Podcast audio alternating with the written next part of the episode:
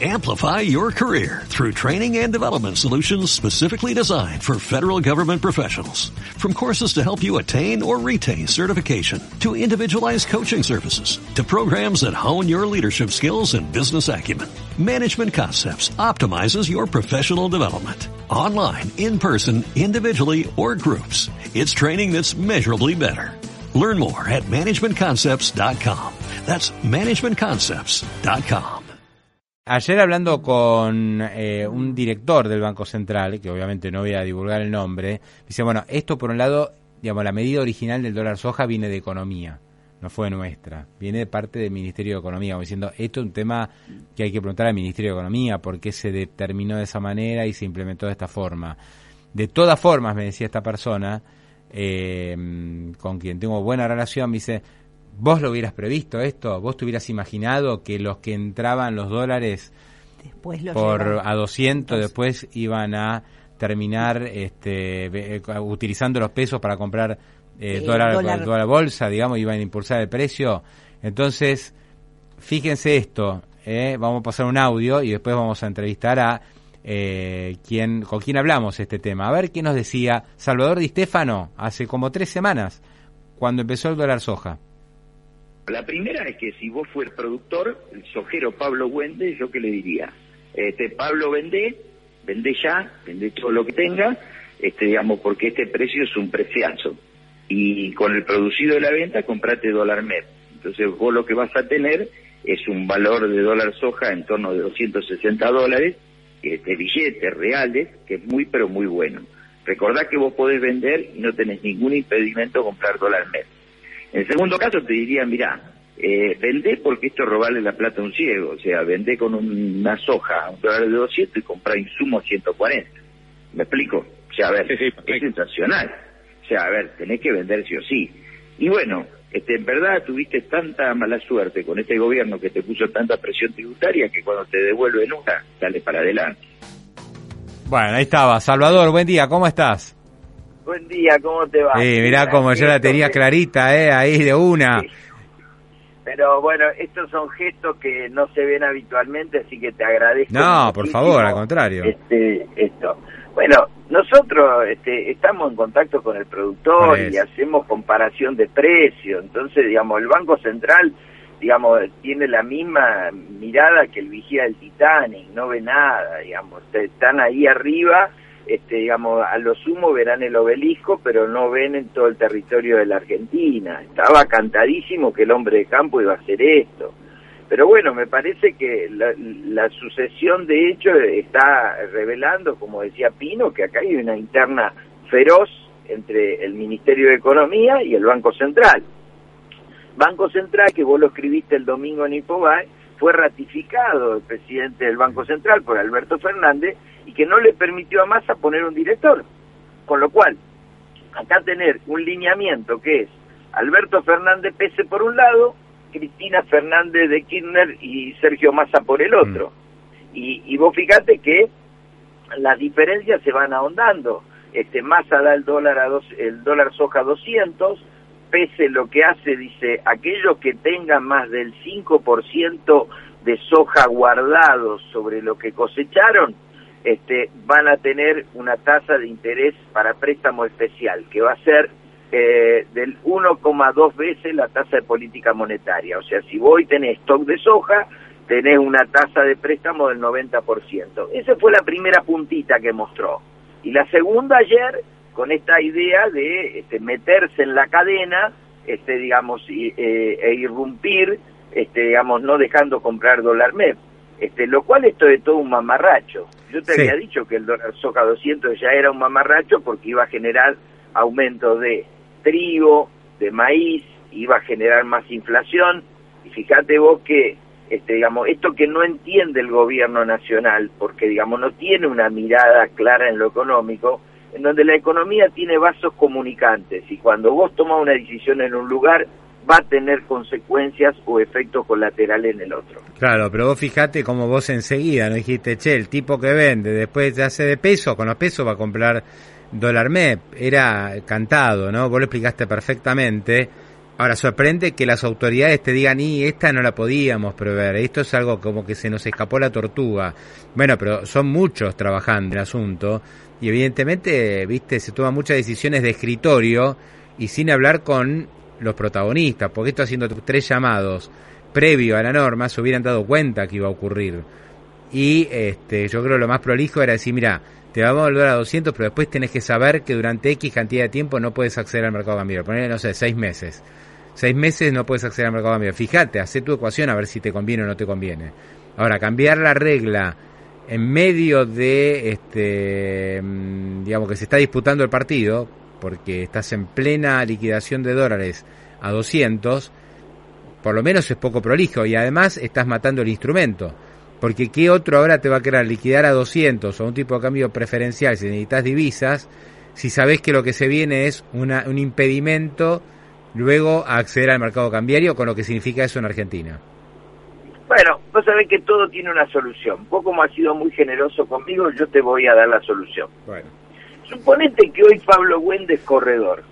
Mm. Tiene una corredora, Pablo Wende, Salvador Di Stefano. Y estamos prohibidos de comprar dólar mes. ¿Sabe qué vamos a hacer, Pablo? Te digo yo. Vamos a hacer una distribución de dividendos. Pagamos el 7%, y nos ponemos los pesos en cabeza de persona humana, viste que ahora se llama cabeza de persona humana, no es más física. Entonces, la corredora salva Wende, salva Pablo, distribuye utilidades al señor Pablo Wende, al señor Salvador Di Stefano. Y con ese dinero vamos y compramos dólar mes. O sea, a ver, echa la ley, echa la trampa. Estos tipos tienen menos calle que Venecia. a ver, todo ellos van por la intervención de la intervención. Y lo que estamos en el mercado, vamos por la astucia de la astucia, porque voy a rápidamente decir, bueno, a ver, ¿cómo puedo violar esta intervención? Distribuir dividendo. Bueno, ¿dice algo de la persona humana? No, es más, salió una resolución que dice que la persona humana puede comprar. Entonces, ¿sabés lo que necesita el Banco Central para quedarse tranquilo? Porque en verdad este, está haciendo un papelón bárbaro. Que saque una resolución que diga que todos los habitantes de la Argentina con número pares no pueden comprar dólar mes. Y que después saque otra que diga que todos los habitantes de la Argentina con el documento de identidad de número impares no pueden comprar mes. Y ya está. Porque en la medida que ellos sigan con esta intervención, la vuelta se la vamos a encontrar. Sí, sí. Ahora, Salvador, se rompió algo, ¿no? Porque viste que antes era dólar eh, oficial, uno, eh, digamos, todas las restricciones iban para el dólar oficial. Que hay decenas de restricciones para el dólar oficial eh, para que el Banco Central no pierda reservas. Entonces te mandaban al financiero. Pero ahora resulta que también interviene en el dólar financiero, esta es la realidad. Entonces lo que van a terminar es eh, presionando al dólar informal, que, que digamos que en forma creciente todo el mundo quiere ir a operar al dólar informal en vez de seguir operando por el financiero, que es legal. Te terminan mandando a la ilegalidad y, van a generar presión por el, el, lado del dólar informal. No sé si hoy se va a ver, pero es un pelo que ocurra eso. ¿Vos me dejás que yo imagine algo? Mm. A ver, ¿qué imagino yo? Yo imagino que Pese se comprometió con Georgieva a que la brecha entre el dólar medio y el oficial no pasaba del 100%. Entonces yo creo que al Banco Central no le importa si el blue pasa mm. la brecha del 100%, ¿me explico? Mm. Entonces te está empujando con esta medida a que vos te corra al blue. Para que no aumente la brecha de los dólares financieros, que es el legal, el que mide el Fondo Monetario al final.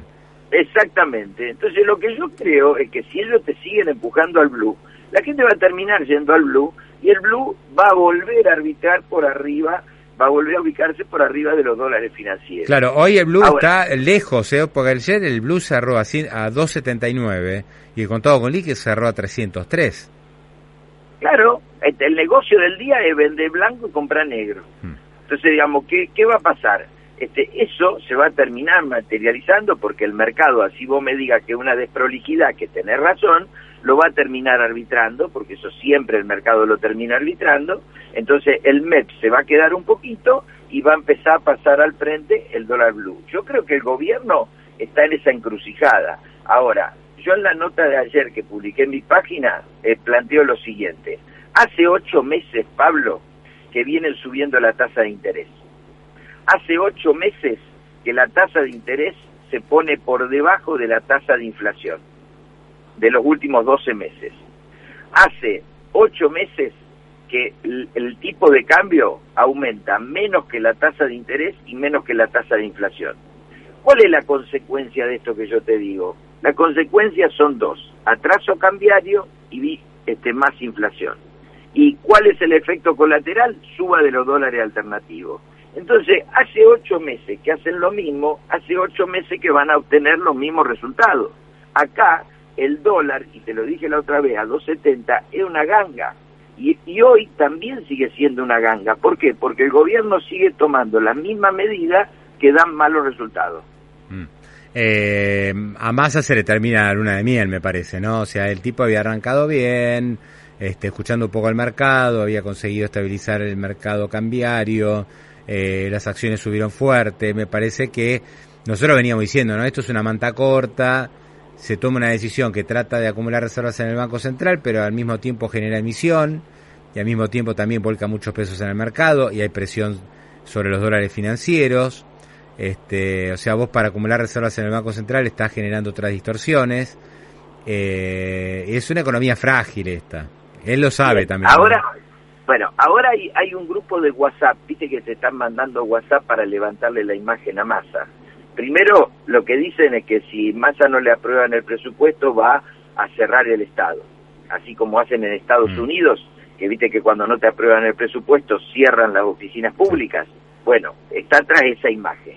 Y lo segundo, hay una serie de WhatsApp que van este, tirando, en donde plantean de que Massa es un revolucionario porque va a permitir que la gente que tenga dólar negro o dinero no declarado pueda utilizarlo, claro, pueda utilizarlo para, este, digamos, importar, pueda utilizarlo para comprar propiedades nuevas usadas, este, pueda usarlo para todo, este, para cubrir el banco. Entonces están creando, digamos, un relato en donde dicen que este, Massa va a ir por ese camino y que ese camino va a liberar el mercado. Esos, esos este, eh, notificaciones de WhatsApp circularon ayer.